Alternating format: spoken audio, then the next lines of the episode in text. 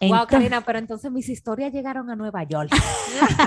yo, estoy impactada. No, no. ¿Qué? ¿Quién dijo? A Santiago, porque yo se lo conté a mami.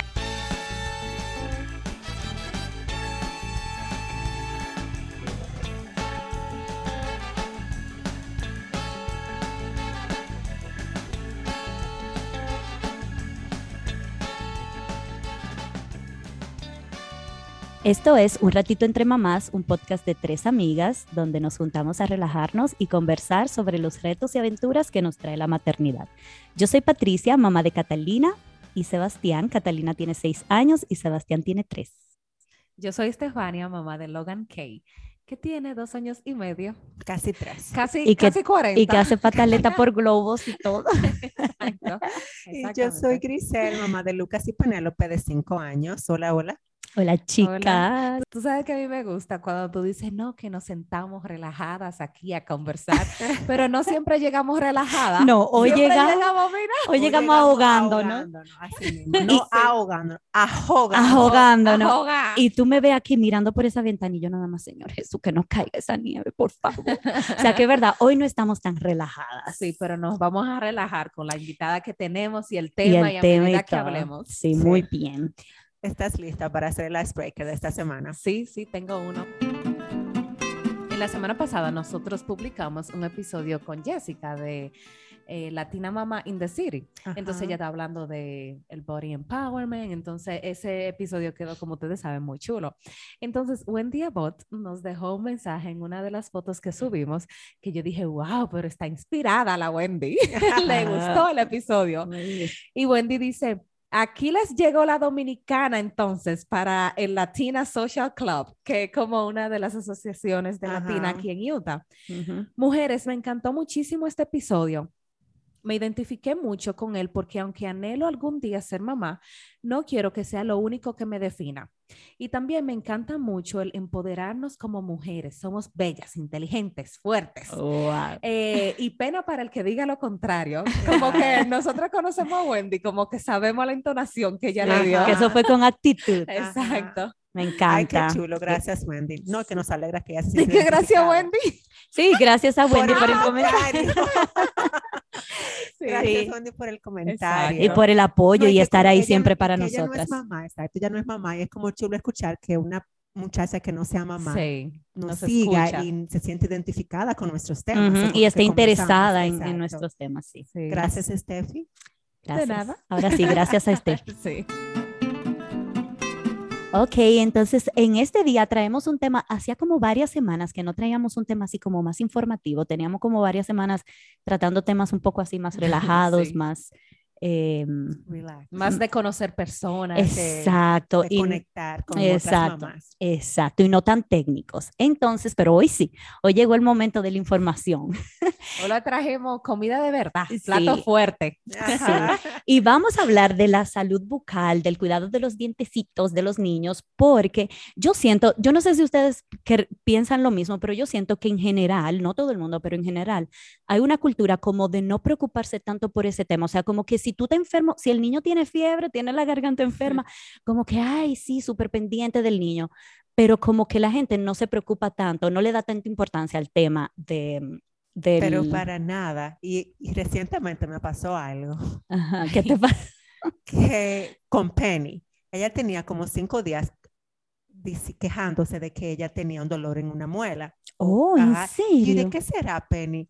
Y se quejaba y hasta en el colegio. La profesora me dijo, ella se está quejando con dolor. dolor, en la muela.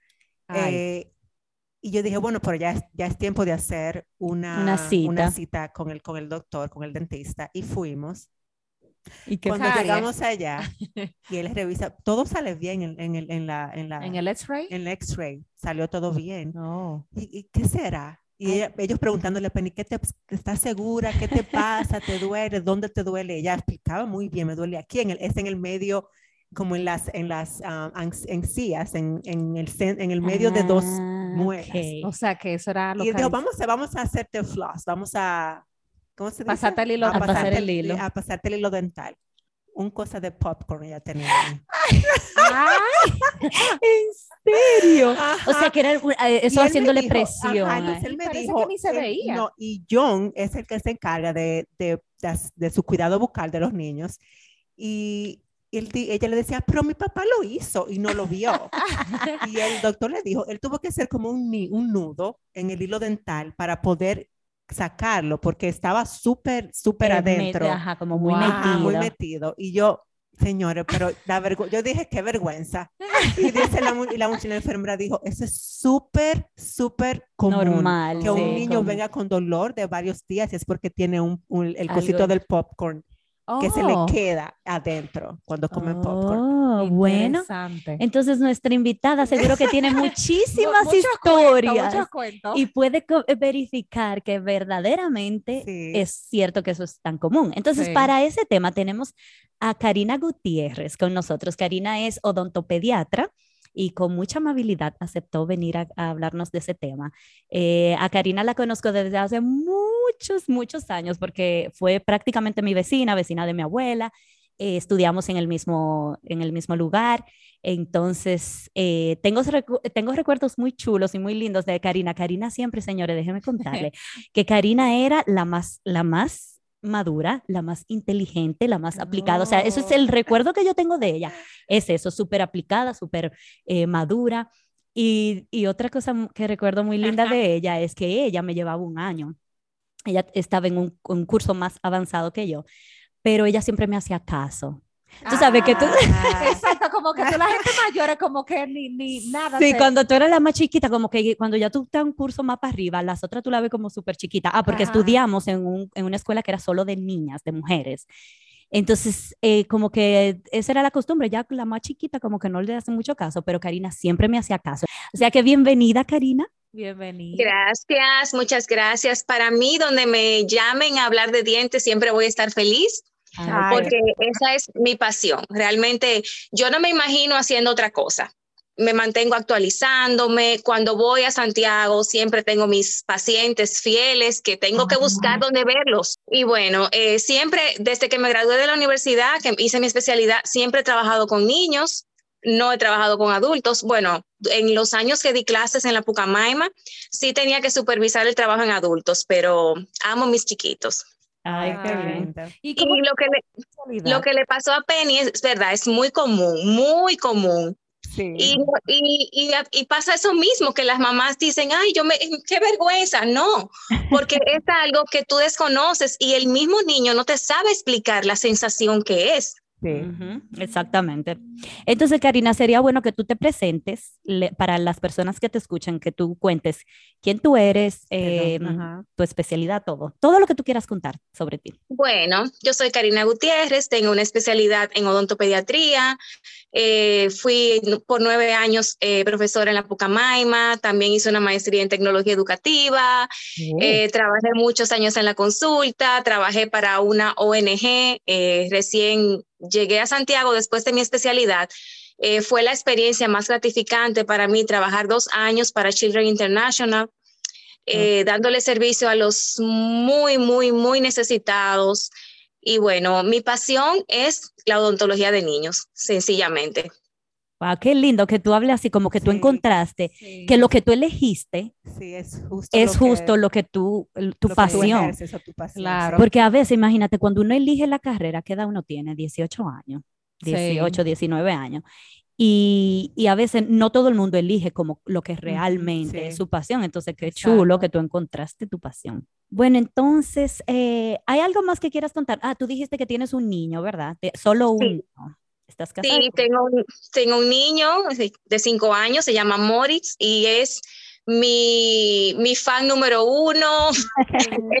Qué lindo. Ese niño puede estar, bueno, eh, él ha sido, bueno, todos mis sobrinos fueron mis, eh, mi- la base para yo poder eh, determinar muchas cosas en lo que es la creación de hábitos, pero por ejemplo, mi hijo se puede estar cayendo del sueño, pero él dice, "Me- mami, cepíllame antes de dormirse. Wow. No, pero tú no vas a tener que enseñar esos trucos. Fiel, fiel hijo de una dentista. ¿Tú sabes cuál es el truco? El truco es sencillamente la rutina.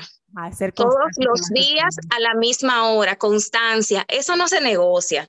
Sí. Eso no se, o sea, para mí que él, el cepillado de él no es negociable porque es en la salud bucal es muy importante. Muchas, eh, se derivan muchos temas a raíz de la salud, de la salud bucal que desconocemos.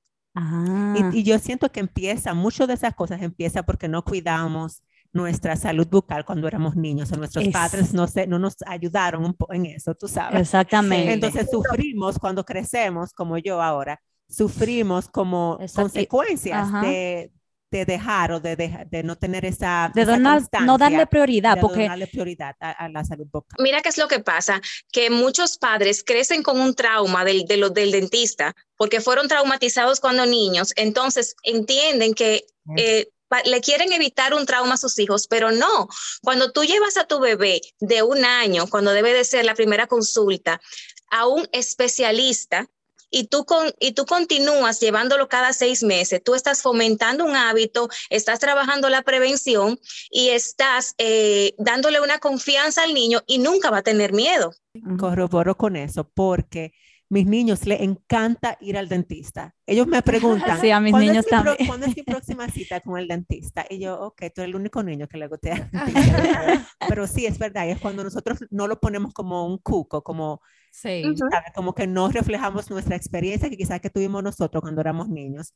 A nuestro, no lo pasamos eso a nuestros niños. Entonces todo va a estar bien. Ujú. Y tú mencionaste la edad a la cual debe ser la primera cita. Tú dijiste un año, pero tú Sí. sabes que a mí me habían dicho que es desde que, el- desde que le sale el primer diente. ¿Eso, eso es verdad? O, Bueno, sí, sí, sí, se puede hacer. Lo que, lo que pasa es que en la edad en la que sale el primer diente varía mucho. En teoría seis meses, pero eso puede ser más o menos. Al año se empieza ya, el pediatra lo refiere, pero sí, puede ser antes. Porque en la primera visita realmente es bien informativa. Se habla de dieta, se habla de higiene, se habla de qué evitar, qué, eh, qué- qué alimentos eh, son buenos, cuáles no eh, cómo cepillarlo, qué pasta utilizar. Son tips. Sí. Entonces, Ok. en esa, ya que tú mencionas eso, en esa primera visita, ¿qué, qué es lo usual que se, no, que se le dice a, a, al, a los ni- al niño o a los padres cuando Bueno. llega un niño por primera vez? Primero se indaga en el historial médico, que se hace, la pregunta de que si el niño no tiene ninguna condición, ninguna eh, enfermedad, eh, una, como una anamnesis, una historia clínica de médica. Entonces, luego nos vamos a la parte dental, se verifican los dientes. En los bebés no tomamos radiografías. Por lo general se empiezan cuando se cierran los espacios de los dientes, que es más o menos a los cuatro años. Pero en lo que es un bebé, evaluamos los, se evalúan los tejidos, se evalúan los dientes, eh, se, se hace mucho énfasis en lo que es el uso de la, del, o sea, la lactancia, lo- ya sea el biberón o ya sea el seno. Ah, muy importante eso. Sí, háblanos de, habla de ese tema porque yo recuerdo cuando yo tenía mis niños, mis bebés, que mucha gente decía que lo del biberón es, como muy claro, que si el niño está tomando biberón, no se puede ir a la cama con el biberón en la boca y que hay que lavarle su boquita, cepillarlo si tiene dientes antes de, después que termina esa última toma.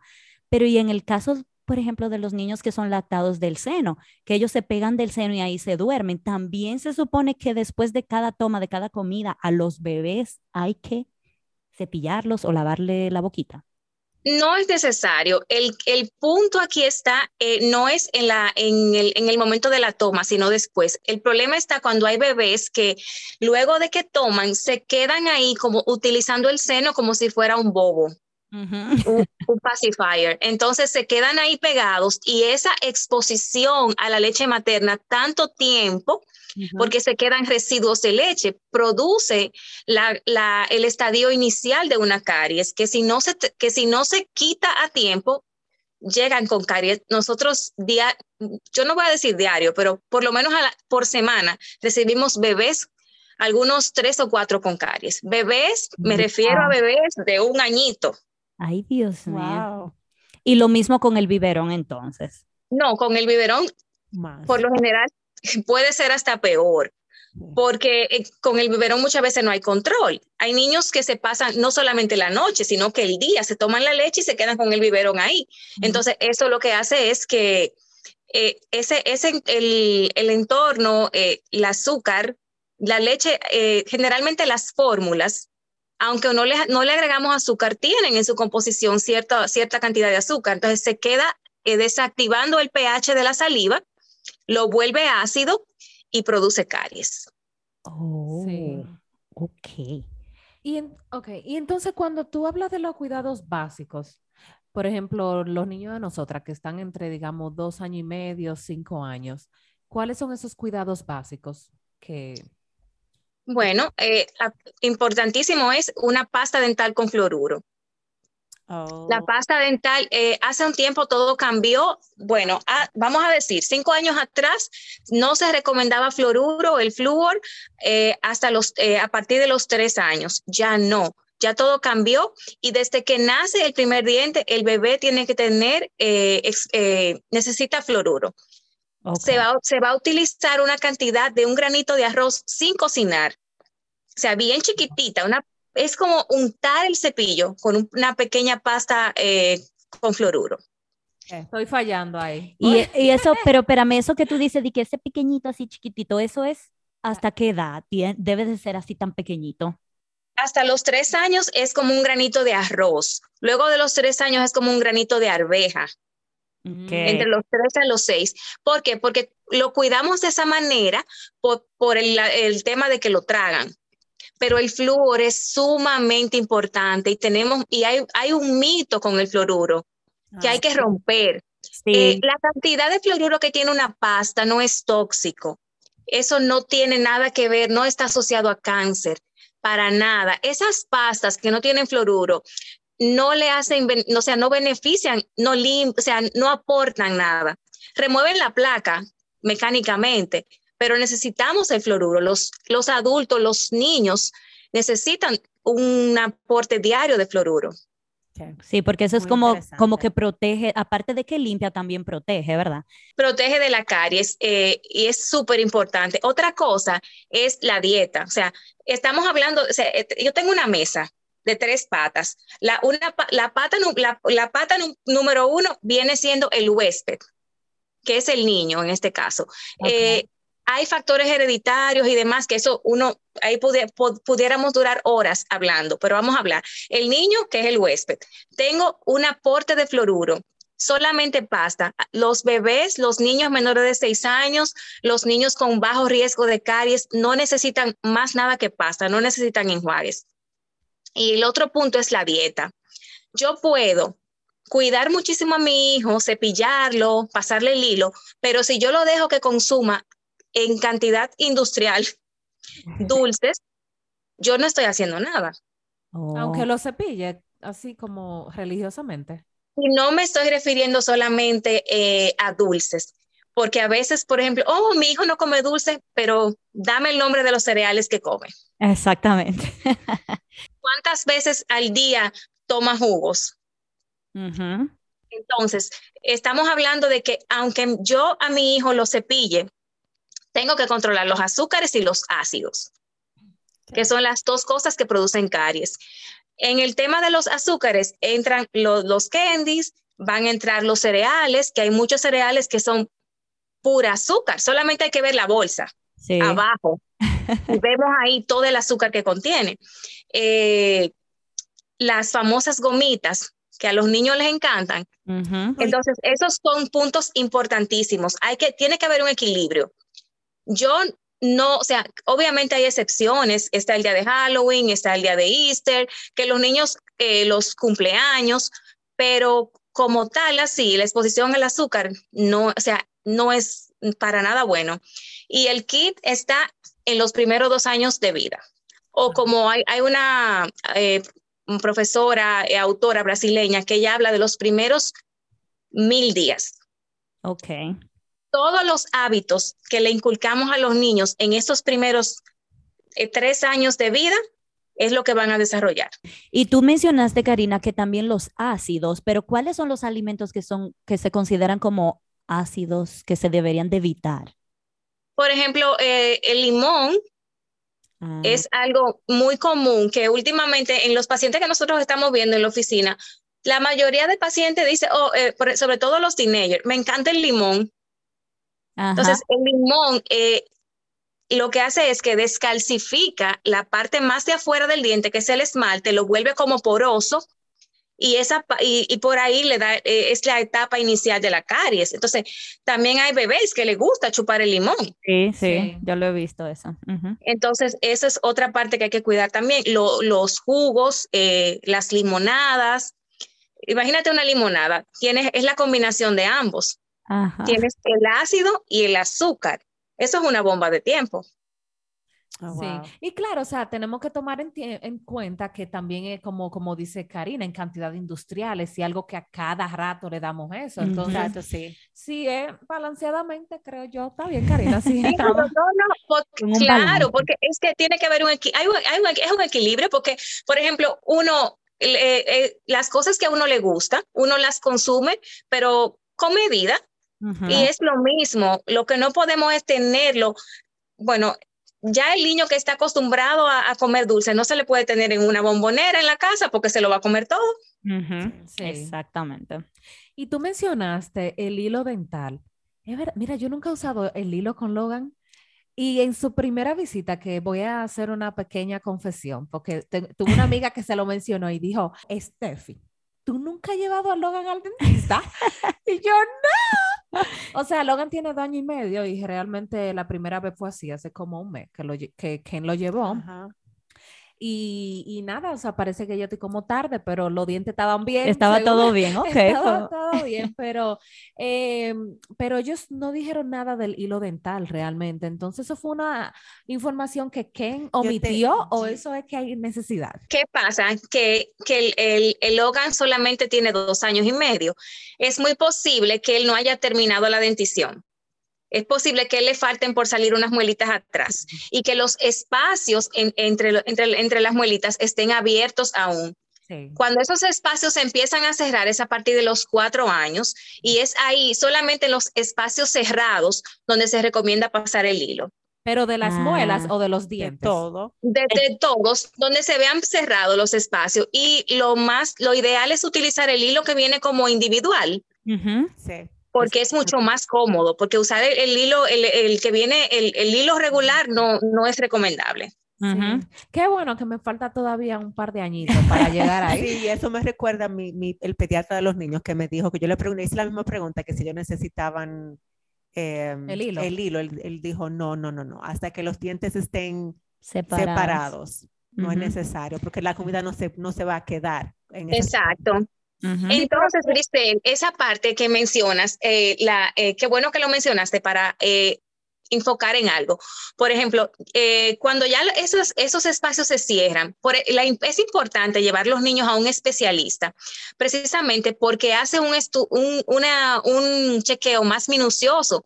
Cuando ya, por ejemplo, estos espacios están cerrados, es recomendable tomar radiografías ¿Por qué? Porque muchas veces esos dulces que los niños consumen se quedan ahí, eh, se, quedan ahí y se derriten por decirlo así, las gomitas, cuando ellos muerden las lollipops, se, quedan esos residuos y se descomponen y pueden eh, provocar la caries, que muchas veces en su estado inicial, si no tomamos radiografías, no se ven.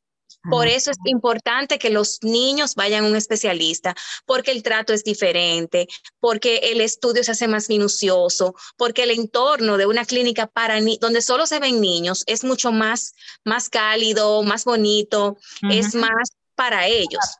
sí. y ustedes tienen como odontopediatras, tienen el entrenamiento para poder eh, lidiar, con los niños, como eh, ayudarlos y que ellos se dejen revisar, eh, incluso. Sí, porque no, no todos los niños se portan bien y no todos los niños les gusta el dentista. Dame un, cuento, un cuento con eso, porque mira, cuando yo llevé a Logan, cuando Ken llevó, porque lo que pasó fue que Ken me dijo, Ken es mi esposo, y él me dijo, hay que llevar a Logan al dentista, entonces él hizo la cita y lo llevó.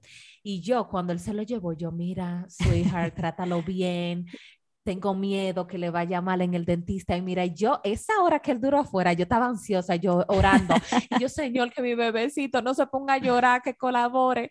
Y después cuando él llegó, mi amor, feliz, con una capa que le dieron, una capa de, que de Superman que le dieron. Ah, o sea, que eso sabían. O sea, que ellos sabían mucho, ellos saben todo, o sea, como una técnica. Exacto. Eso es importante. Los premios, mira, es la, la parte del más importante de la consulta es, son los premios. Sí, cuando, cuando, claro, ellos que se ganan su, que darle su premio es lo más importante. Sí, nosotros empezamos a ir a un dentista nuevo que les dijo, le, eh, por, el, por no haber tenido caries en esa consulta, les dio un, un cupón para ir a buscar un helado gratis Wow. a una heladería. Y, muy bueno. Ellos estaban felices de que, mamá, cepíllame bien. Porque ya yo había ido la semana anterior y yo le dije, miren, me dieron un premio porque no tenía caries. Y ellos me dijeron, mamá, cepíllame muy bien, muy bien, para que yo no tener caries, porque ellos entienden como que quizá la caries es sucio, no necesariamente como lo que es la caries. Sí, sí. Y Pero qué mira, bueno que fue, qué bueno que fue para un helado, porque el, el- el helado sí lo pueden comer. Ah, Ah, ok. sí. No Sí. ¿Cómo así? Explica mejor. Oh, O sea, que si, si vamos a hablar, por ejemplo, de, de opciones para los niños que sean, eh, que no, que no sean muy, que no sean cariogénicas, tenemos los helados y tenemos los chocolates eh, plain. Eh, o sea, no chocolate que tenga caramelo. Eh, si por decir algunos nombres, puedo decir los Hershey's, los Kisses, los Reese's Peanut Butter Cup, eh, los Kit Kat, ¿Y por qué? ¿Cuál es la diferencia? Explícame. porque el, cho- el chocolate tiene una proteína que es, es un derivado lácteo que no, o sea, que protege el diente. Eh, eh, los quesos también tienen una proteína, eh, al igual que el chocolate, que tienen un- es un elemento protector contra la caries. Oh, Entonces, el helado, Yo como chocolate diario. y por eso el helado también, porque tiene leche. Exacto, no- y no solamente porque tiene leche el helado, sino porque eh, como no se queda eh, at- atrapado en, Ah, exacto, Sí. exacto. Hay que tener cuidado porque mira, hay uno helado que di que uno helado de chicle que tienen como chicle adentro del helado o Los caramelo. trozos de chicle. Entonces, mira, Karina, en esa cita precisamente que yo llevé, la última que llevé a mis niños, am, a Catalina, que es la que ya está más grande, le hicieron una radiografía también completa, no solo de los dientitos de adelante, sino, ¿cómo se llama? La panorámica. la panorámica, sí. Siempre, en todos los casos, es importante también hacer una panorámica. Generalmente a los seis años se toma la radiografía panorámica para evaluar a los seis años porque empieza un proceso que se llama dentición mixta, donde los niños tienen dientes permanentes y, o sea, comienzan a mudar, empiezan a salir los permanentes y aún tienen dientes de leche. Entonces, la panorámica es súper importante porque ahí determinamos si hay dientes extra, si hay dientes que no se formaron, si hay- eh, y podemos tener una, una visión de si en un futuro va a necesitar ortodoncia. Eh, es sumamente importante.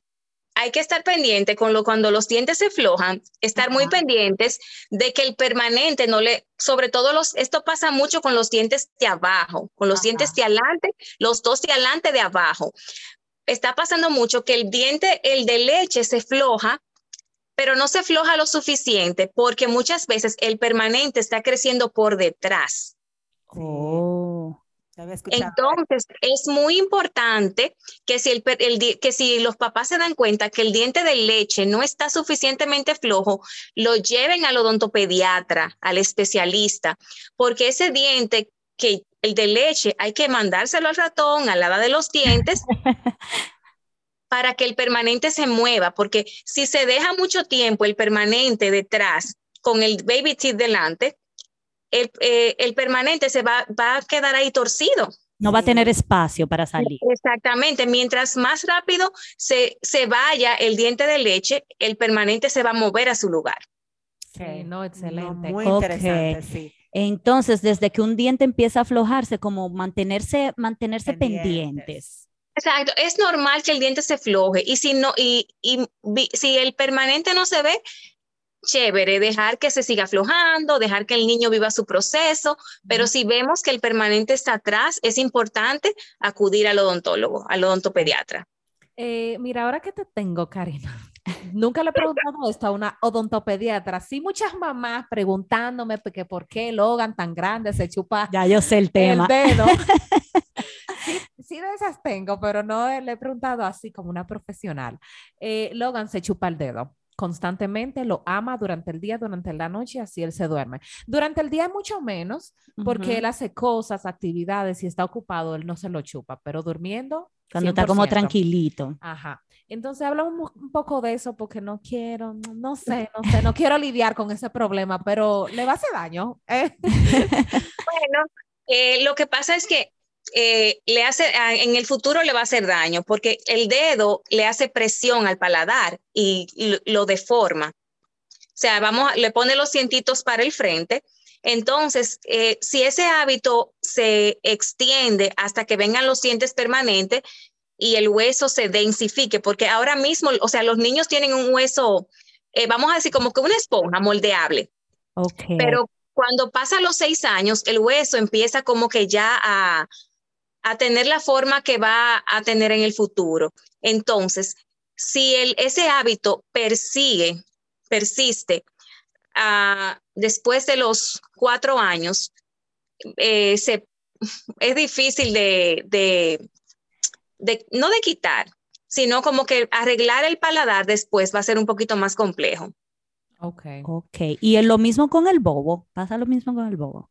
Sí, pero que el bobo es mucho más fácil de quitar porque el bobo, eh, tú te sacrificas, tú mentalmente te preparas y, di- y toma siete días quitar el hábito del bobo.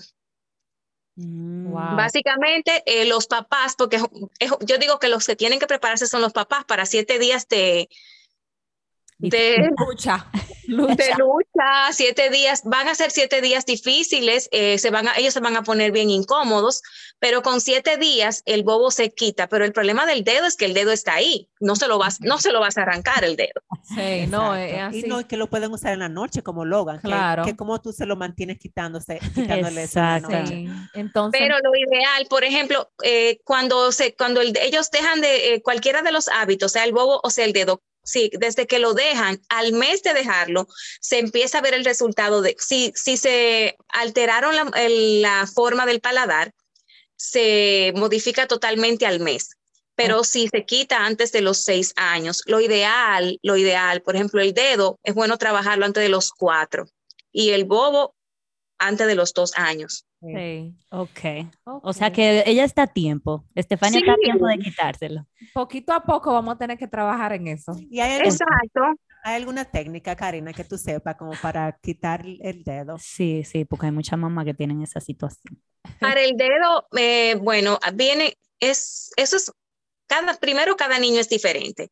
Cada mamá es diferente porque lo que a mí como mamá me funciona, eh, no le funciona a otras. Entonces, eh, hay algunas eh, herramientas, hay algunas mamás que le ha funcionado un esmalte para ponérselo en los dedos, hay otras que le funcionan, vienen como unas, eh, son como unas protectores para ponerle a los dedos que se debe comprar para ambas manos, porque si se chupa uno, pero le dejas el otro libre. Cubrirlo como con esos protectores, algunas dicen que funciona y otras hay casos donde no funciona nada y lo que hay que hacer es cuando, o sea, cuando bebés, cuando están un poco más grandes, poner, se les pone un rompe hábito Ay, ay, que es ay. como un aparatito que se pone, eh, que va sujetado a las muelitas y está en el paladar. Qué triste. Oh, como, sí, yo he visto como unas pullitas tiene, ¿verdad? Exacto. O sea, no deja que el dedo... Por eso. No, no, por eso, por ejemplo, eh, yo digo, si, si ves un bebé pequeñito chupándose el dedo, mejor introducirlo al bobo, Ok. Ah. porque el bobo, eh, al momento de quitarlo, va a ser mucho más fácil. Sí, cuando Logan empezó a coger el dedo, que fue hace mucho, hace, o sea, bien jovencito, bien bebecito, yo decía, de que, ay Dios, pero mira qué lindo chupándose el dedo, Se veía lindo. qué lindo, y mira ahora pasando trabajo. Pero. Ok, Karina, y otra pregunta. ¿Por qué aunque los dientes de leche se, se van a caer? ¿Por qué, es que de- ¿Por qué debemos de cuidar tanto? ¿Por qué tenemos que cuidar tanto de, De la esos salud, ajá, de la salud bucal de los niños en ese momento? Es- son sumamente importantes porque tienen muchas funciones. Inicialmente tienen una función masticatoria. Los niños tienen que masticar los alimentos para poder alimentarse. Eh, tienen una función importantísima en el habla. Sí. Eh, es súper importante que los niños tengan todos sus dientes para que la lengua pueda posicionarse correctamente y puedan tener un desarrollo del habla normal. Y otra cosa que no podemos dejar de lado es la estética. Sabemos que los niños, no, tenemos que entender que hay niños que, que, que se ven, o sea, que se ven en el espejo y, y, se, y sonríen y, y, eh, van a la escuela. O sea, la estética también juega un papel importante en los niños. Pero además, si un diente de leche se, se daña, vamos a decir que se dañó, se le caries y ahí no hubo nada que hacer, ¿eso afecta el diente que va a salir eh, permanente? Esa es otro, otra cosa que, otra función que tiene el diente de leche, que es, podríamos decir, de las más importantes, es que le guarde el lugar al permanente que va a salir. Okay. ¿Cómo No, no, no, exacto. No porque el diente de leche haya tenido caries, el permanente va a tener caries, pero sí, si yo tengo que quitar un diente de leche en un bebé, o sea, en un niño de 3, 4 años, el espacio que está designado para el permanente se puede perder. Oh. ¿Por qué? Porque el diente que está detrás se va a mover, porque va a decir, mira, este espacio está vacío, déjame moverme para acá. Y le va a robar el espacio. Entonces, cuando el permanente que va ahí le toca salir, va a salir virado, va a salir chueco. Sí, Ah, muy importante. wow. Porque mira, yo he escuchado mucha gente que dice de que, pero esos dientes se le van a caer en un par de años. ¿Qué? Eso no importa. ¿Qué es lo que tanto Sí. se le- de- Y tú sa- y sabe que, o sea, es tan, es tan triste uno ver niños de 3, 4 años llenos de caries, llenos. La prevención, la prevención es bien fácil. Es básicamente un, cuidar la higiene y cuidar la dieta. Eso es bien facilito. Crear hábitos, tener una rutina, cepillarlo siempre a la misma hora, eh, buscar el, eh, el cepillo del muñequito que le guste, eh, hay casos donde ayudarse de un cepillo, por ejemplo, a los bebés de dos, tres años, un cepillo eléctrico de los que giran, no de los que vibran, es muy útil para los papás. Ah, yo tenía esa pregunta para ti. ¿Es, ¿Está bien usar un cepillo eléctrico en ellos? ¿Cuál es la diferencia entre el que vibra y el... Que gira. Eh, bueno, de los eléctricos eh, recomendamos el que gira, porque lo que buscamos es que el cepillo eh, limpie el diente y la encía. Es el, Ah. el borde, el borde de la encía, que ahí tiende a acumularse eh, placa y, la, y si se queda la placa acumulada puede venir una gingivitis. Entonces, si vamos a elegir un cepillo eléctrico, que sea el cepillo que gire. El cepillado manual también está bien, porque los niños lo tienen que cepillar los padres. Sí. Esa era otra pregunta que tenía ya. Catalina tiene seis, no se puede cepillar sola. Sí, sí, ella se puede cepillar sola, pero tú la supervisas. Un niño está listo para cepillarse solo, básicamente cuando ya sabe escri- escribir de corrido. Oh, porque tiene esa, como la La motricidad. motricidad fina desarrollada. Ok. Catalina Wow. escribe en corrido. No, todavía no. No, pero ella, Ay, sí, pero está ella- no. No, ya me, ella empezó hace como dos días a escribir su nombre corrido. Mira, mamá, I can, I can do it. Y tú, ah, vamos a usar esa, esa técnica. Estamos del otro lado, la verdad, que con Catalina. no, pero tú la supervisas, pero sí eh, a los niños siempre que cepillar, o sea, uno lo, yo eh, a veces, eh, tú puedes hacer el juego de tener dos cepillos, hay uno que el que va a usar el niño, que va a estar todo des- despeinado, porque ellos no lo saben usar, eh, que ellos se cepillen y luego uno va y cepilla después. Sí. pero no se puede dejar, ay, el niño de dos años, ay, él no le gusta cepillarse. Sí. Ajá. No, hay, que, hay que cepillarlo, hay que crear el hábito, hay que utilizar pasta dental con fluoruro y hay que cuidar la dieta. Karina, yo tengo una pregunta. Y es, quizás es media tonta, No, no, no, no hay preguntas Hay tontas preguntas jamás. tontas. pero ¿se debe cepillar el niño antes de desayunar o después de desayunar? Ah, eso es una pregunta que no es nada tonta, que yo la googleé a- hace un tiempo. ¿Cuál que es lo Lo- correcto? Lo correcto, es, lo correcto sería después de desayunar. Exactamente, ok. Lo correcto para que se, ah, por ejemplo, sobre todo los niños que se van a ir a la escuela, si se van con, lo, con, la, con los dientes limpios a la escuela. Otra cosa muy importante eh, es eh, el tema de las vitaminas, que ahora todas las vitaminas vienen en gomitas. Ay, Esa es la principal en mi caso. sí, la mía también. Entonces, por ejemplo, generalmente si se la van a dar, eh, el niño se desayuna y si le dan la vitamina ahí, se, la, se le da la vitamina y luego se cepilla. Pero es sumamente importante eh, después de esas vitaminas dar cepillarlo y si es si fuera posible hasta pasar el hilo. Exacto, asumir que, la, Exacto. asumir que esa vitamina es una comida, un dulce y hay que cepillarlo también. Sí, sí, es importante. Karina, y ahorita tú mencionabas que, ay, no se puede dejar, que, ay, a él no le gusta cepillarse, entonces no lo cepillamos. Tú como odontopediatra, ¿tienes algunas, eh, algunos tips para esas? Porque yo sé que eso es muy común en una edad que los niños no quieren dejarse meter el cepillo y cierran la boca y pelean y lloran. Entonces, ¿tú tienes alguna recomendación como tus trucos que tú usas con tus pacientes que podamos Pues usar con los niños? Claro, por eso, por ejemplo, uno de ellos es, es eso del cepillo eléctrico, porque te ayuda a, a llegar a zonas, eh, o sea, como el cepillo es el que hace el trabajo, uno simplemente se va a encargar como de eh, colocarlo, posicionarlo. Otro, otro, otro dato, otro truco es hacerlo como un juego. O sea, eh, va- vamos a hacerlo como un juego. Por eso en la técnica de los dos cepillos, de que el niño tenga uno y uno tenga el otro. Y otra cosa es, eh, hay una técnica que cuando está papá y mamá es muy útil, que es la técnica rodilla con rodilla. Que esa yo le podría compartir una foto y quizás la pueden publicar en el Instagram Sí, porque claro. es una técnica que funciona bastante eh, cuando eh, hay, hay una colaboración de papá, papá y mamá o de un hermanito más grande, lo puede ayudar a hacer. Ok, sí, entonces va a quedar eso pendiente para publicarlo en Instagram, la, la foto de cómo se hace la técnica. ¿Cómo se llama? Rodilla con rodilla. Con los cepillos hay que tener mucho cuidado.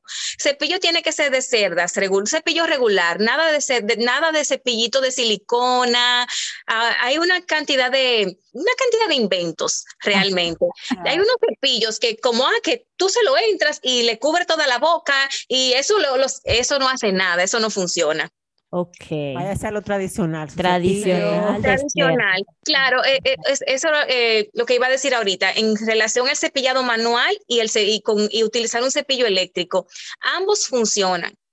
Todo depende, o sea, por ejemplo, para bebés, para niños que tienen una condición especial, recomendamos mucho los eléctricos porque necesitamos enfocarnos en, en separar la- eh, los labios para poder entrar el cepillo, pero el cepillado manual, el regular, también funciona si lo hacemos en círculos, cu- to- tocando el diente y las encías. Porque cuando nos cepillamos de manera vertical, horizontal, perdón, eh, tendemos a no, a no limpiar el borde de la encía y se va quedando la placa acumulada. Y luego vemos que cepillamos el niño y está botando sangre. ¿Y qué es esto? Está botando sangre porque ahí debajo de la encía hay placa que tiene bacterias y que inflama las encías. Entonces, cuando el niño ve la sangre, se asusta y no se quiere cepillar.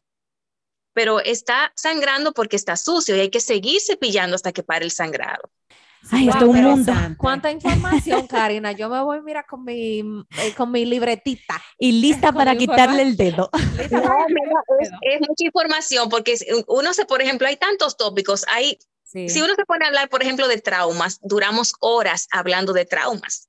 Sí. Ay, sí, espérate, pero espérate, espérate. Esta tiene que ser la última pregunta, porque es conocido niños que se caen cuando están bien pequeñitos y pierden un dientito y se quedan como con su ventanita desde que están bien pequeños. Entonces, háblanos de eso. Cuando un niño pierde, eh, está bien, el diente que va a salir va a salir normal. Em, háblame de eso. Los traumas son una, o sea, muy comunes eh, y lo, las secuelas de un trauma en- depende del tipo de trauma que sea. Cuando hay muchos casos que el diente, por lo general, en los niños es muy difícil que cuando se caiga, no muy difícil, es poco probable que cuando se caiga el diente de leche salga, lo que se llama una abulsión. Cuando pasa eso, que el diente se sale por completo, eh, el permanente sigue ahí, se sigue formando. El- un problema puede ser cuando el diente de leche se en- por el, al recibir un golpe se entra por completo o se entra un poco, porque puede afectar el permanente que se está ahí formando. ¿Y cuál es la recomendación entonces cuando eso pasa? Bueno, el, siempre lo importante es ir al, odont- al odonto- al odontopediatra. El punto está en que uno no, no podemos predecir. O sea, aún tomando radiografías, no podemos predecir si el diente va a venir dañado o no. Otra cosa muy común es que cuando eh, que pasa mucho, a veces ni nos damos cuenta que el niño se ha dado golpes y de repente el niño aparece con un diente gris. Ay, ay, ay. Ah, sí.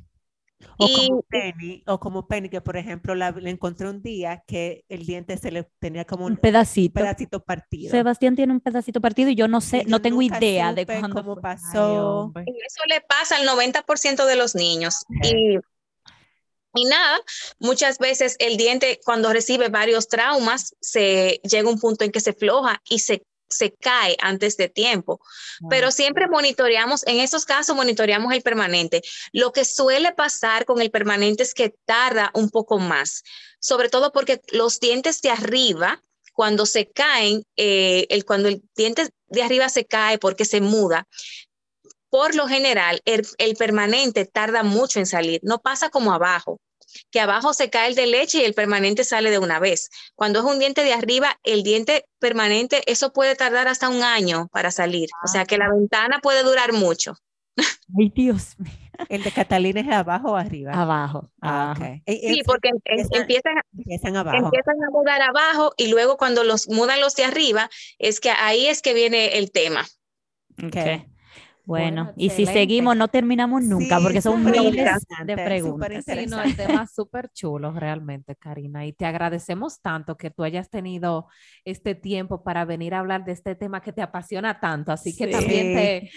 No, y se nota como tú hablas así, como súper apasionada contándonos. Así Sí. que nos Sí, encantó. no. Gracias.